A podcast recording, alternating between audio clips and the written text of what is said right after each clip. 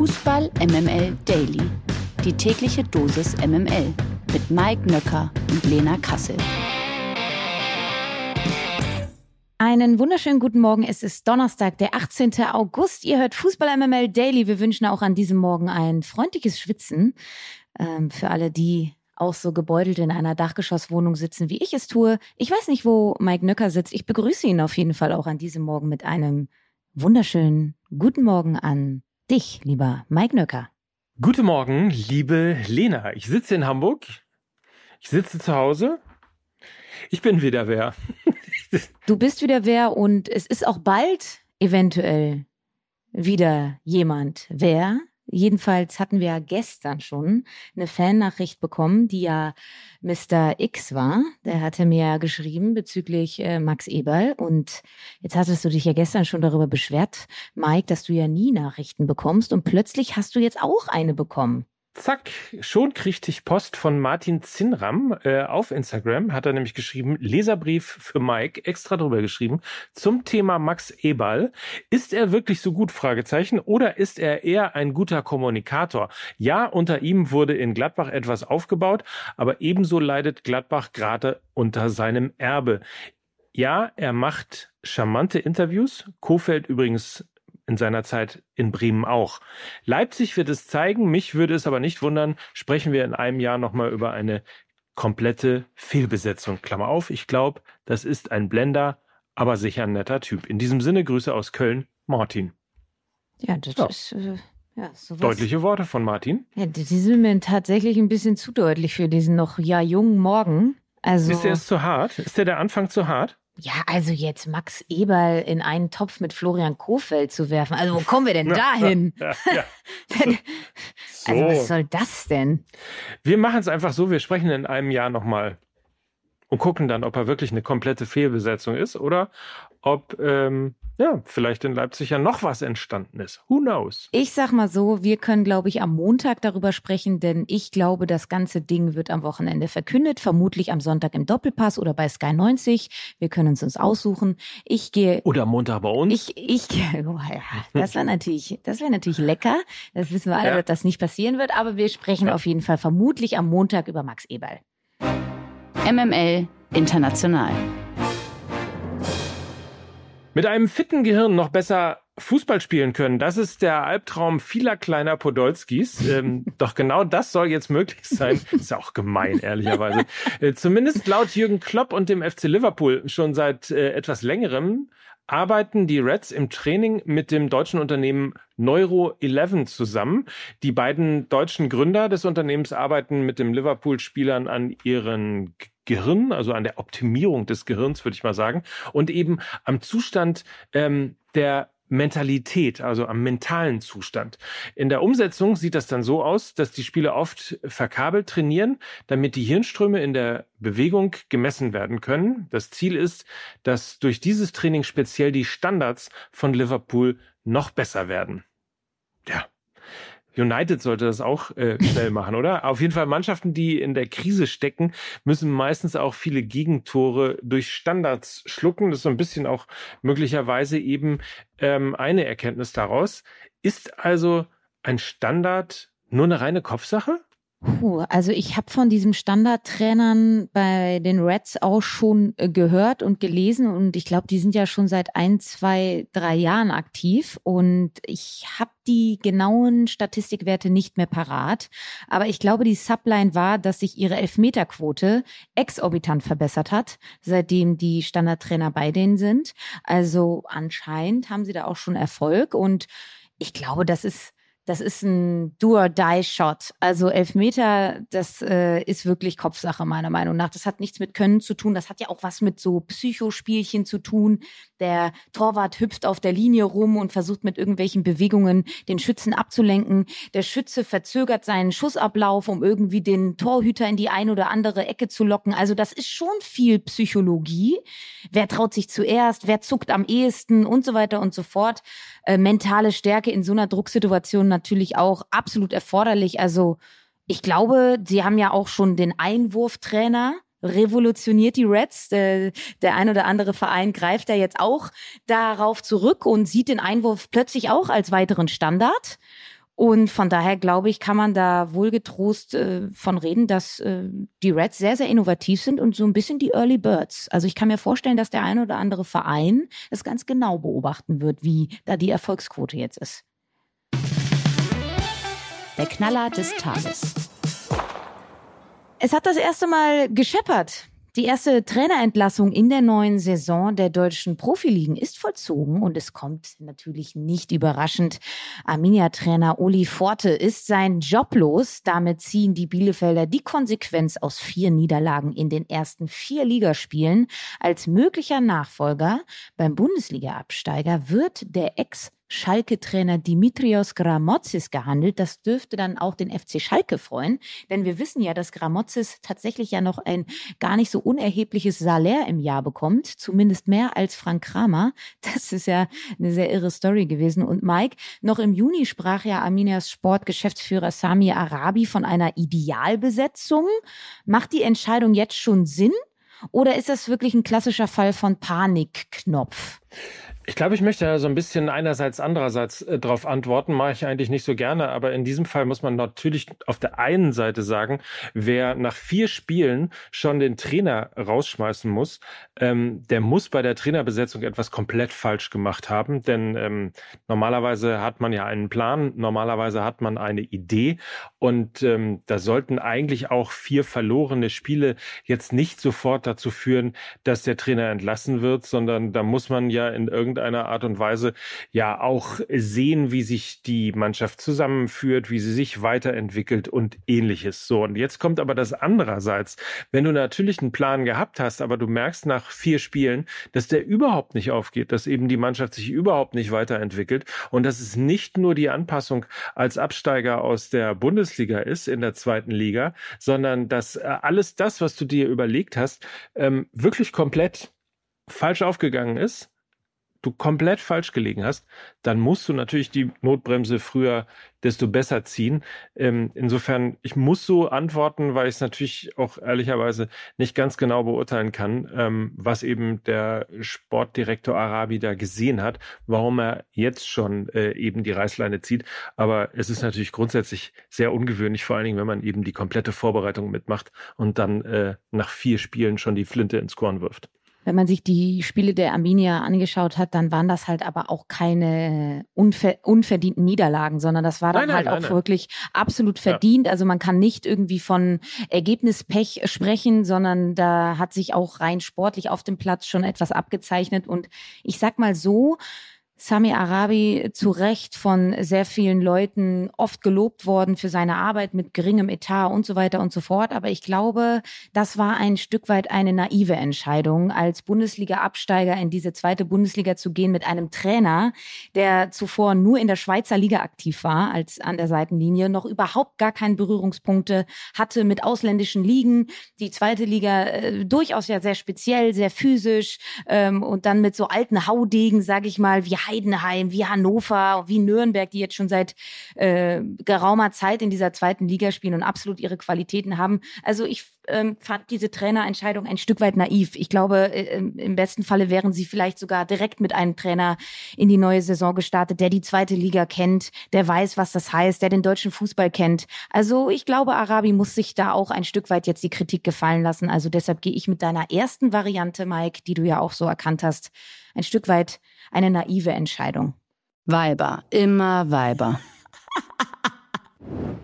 Die Rubrik Gewinnerin des Tages hätte hier genauso gut gepasst, denn Lena Oberdorf gehört zu den Top 3 der besten Fußballerinnen in Europa. Bei der Wahl zur Europas Fußballerin des Jahres steht Oberdorf nun mit der Engländerin Beth Mead und Titelverteidigerin Alexeia Poteyas im kleinen Finale um den Titel. Die Wolfsburgerin, die erst 20 Jahre alt ist, wurde bereits nach der EM zur besten jungen Spielerin des Turniers gewählt. Schon klar ist übrigens, dass unsere Nationalstürmerin Alexandra Pop zur viertbesten Fußballerin in Europa gewählt worden ist. Und damit reißen die positiven Nachrichten nicht ab. Nationaltrainerin Martina Voss-Tecklenburg konkurriert nun mit Sarina Wiegmann und Sonja Bompastor um den Award zur Trainerin des Jahres.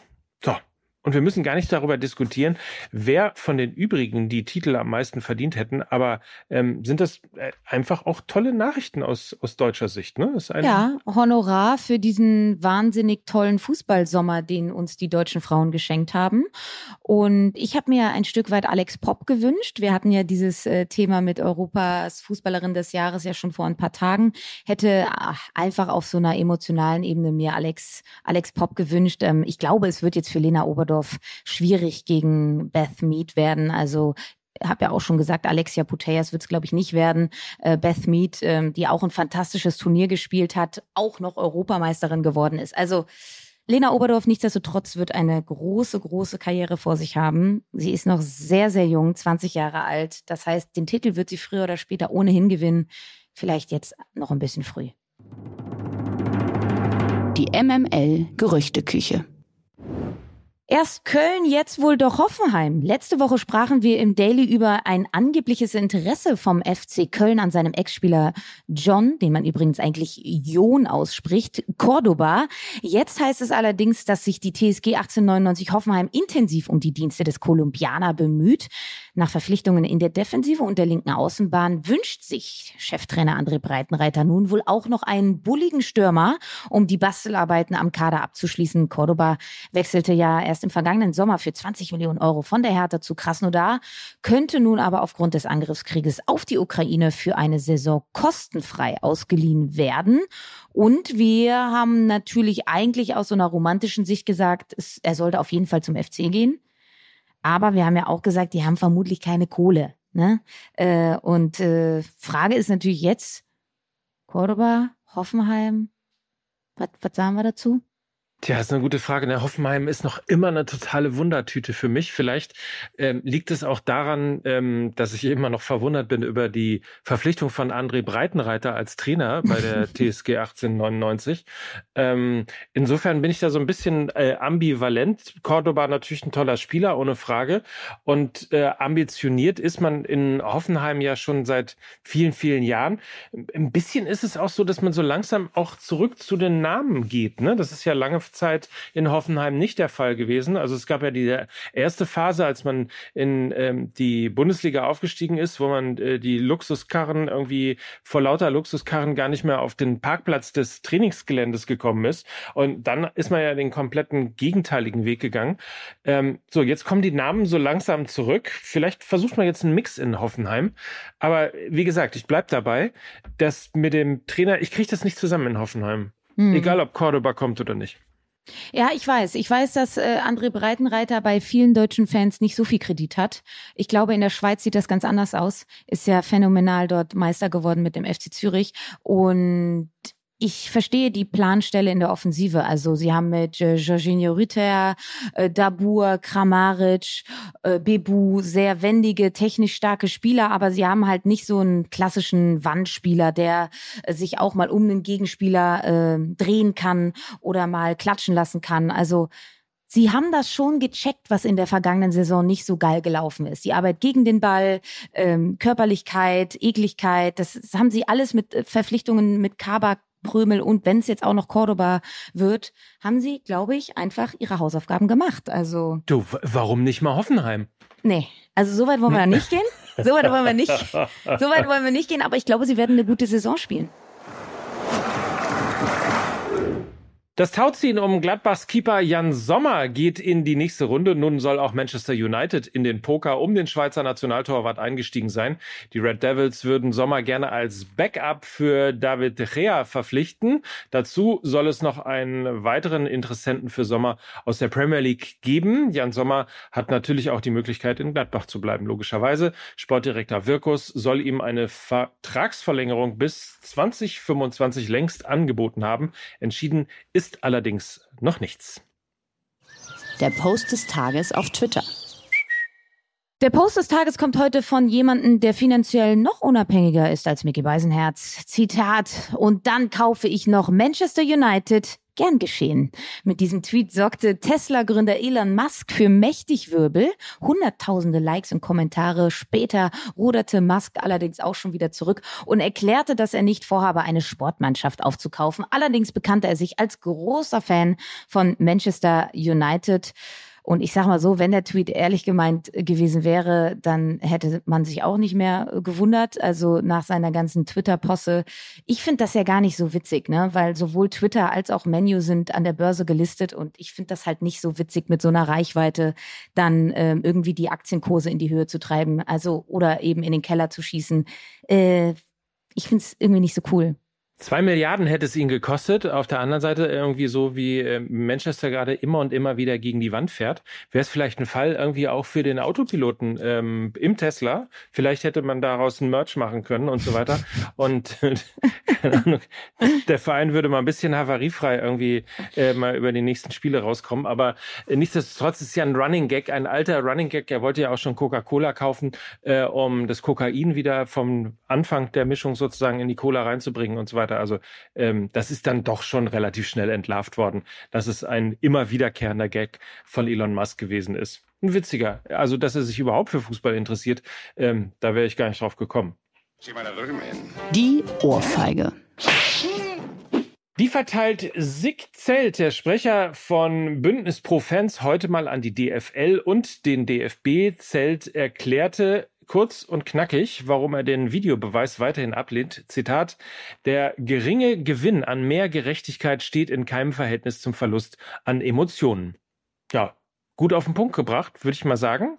Ähm, Findest du? Ist es, ja, ich war, also ich finde es insofern, ich habe lustigerweise jetzt mal unabhängig von diesem Zitat, habe ich neulich über den VAR nachgedacht und habe so das Gefühl, es gibt so viele Diskussionen immer noch um Fehlentscheidungen, äh, dann äh, Entscheidungen, die sehr, sehr lange dauern. Siehe Hertha gegen Frankfurt jetzt gerade. Entscheidungen, wo man sich fragt, warum meldet sich der VAR nicht? Will damit sagen, es äh, sollte ja mehr Gerechtigkeit in den Sport kommen und ich habe so das Gefühl, die Diskussionen waren immer da mit VAR und ohne VAR. Und das Einzige, was er wirklich straight äh, entscheiden kann, ist Abseits und Tor ja oder nein. Und alles andere ist so wabernd und nach Jahren immer noch nicht klar. Insofern, ähm, ich, und ich finde den Moment, wo man irgendwie erstmal warten muss, bis man jubeln kann, ob das Tor nun gegeben wird oder Aber nicht. Aber das ist doch Bullshit. Das macht ja keiner. Also wenn Tor fällt, wartet ja keiner bis man jubelt. Jeder jubelt, wenn Tor fällt. Also ich finde diese ganze Posse mit der VAR nimmt die Emotionen weg, ist Quatsch. Es wird im Stadion trotzdem gejubelt, wenn ein Tor fällt. Du kannst dich dann halt vielleicht noch ein zweites Mal freuen, wenn du im ersten Moment, wenn du im ersten Moment, wenn du im ersten Moment jubelst, dann aber merkst, okay, es wird nochmal gecheckt. Okay, dann flacht es vielleicht ab, aber dann, wenn das Tor dann doch zählt, dann hast du sogar noch einen zweiten Moment geschenkt bekommen. Also. Zu sagen, dass der VAR die Emotionen wegnimmt, ich mhm. bin sehr oft im Stadion gewesen in der vergangenen Saison und ich habe das so nicht gesehen. Also ich habe das so nicht erlebt. Sorry. Also äh, tut mir leid, Lena, aber da muss ich ein bisschen widersprechen, weil in der Sekunde, also du jubelst, es fällt ein Tor, du jubelst und in der Sekunde, wo der äh, Schiedsrichter schon den kleinen Finger äh, an den Kopfhörer hält, weißt du doch schon, ach du Scheiße, jetzt dauert es erst noch mal zwei Minuten und es bremst dich richtig aus, statt irgendwie keine Ahnung, sich eine Minute lang durchgehend zu feuer zu feiern, äh, irgendwie keine Ahnung, drei Bier zu zischen. Früher musste man auch noch einen Korn trinken nicht zu vergessen. Ähm, so, all, all das wird doch ausgebremst. Und dann dauert es ein bisschen klar, dann kann man sich nochmal freuen, aber das ist doch so, so mehr so eine random Freude. Also das ist doch, da flippt man doch nicht mehr aus.